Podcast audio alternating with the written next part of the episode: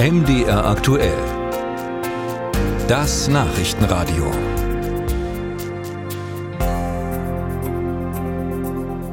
Die Linke macht gerade einen sehr zerrissenen Eindruck. Zum einen arbeitet mit Sarah Wagenknecht, eines ihrer prominentesten Gesichter, an einer eigenen Partei und damit an der Spaltung. Zum anderen spricht die Linke kaum noch Wähler an und verliert immer mehr an Bedeutung.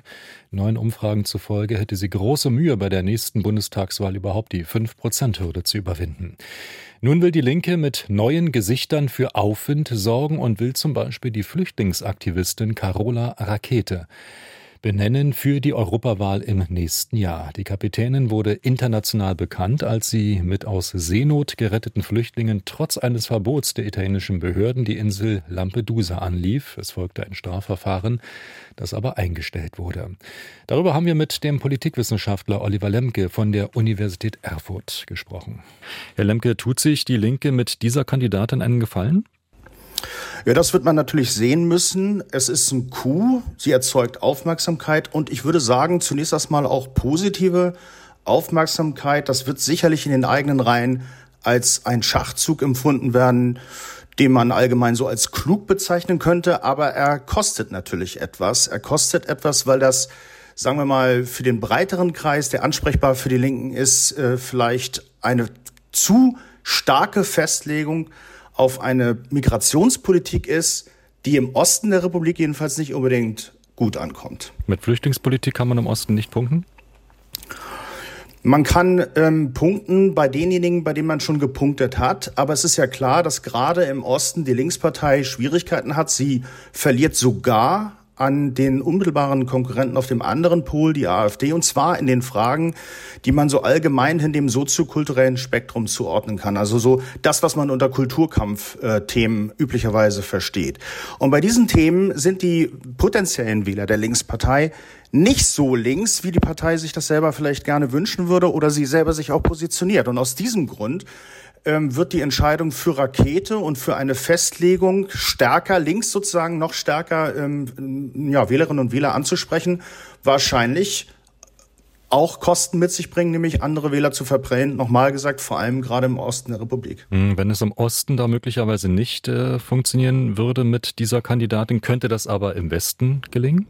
Ähm, es ist ein Angriff auf die Grünen, würde ich denken. Also die Grünen müssen ja jetzt mal Regierungskosten bezahlen.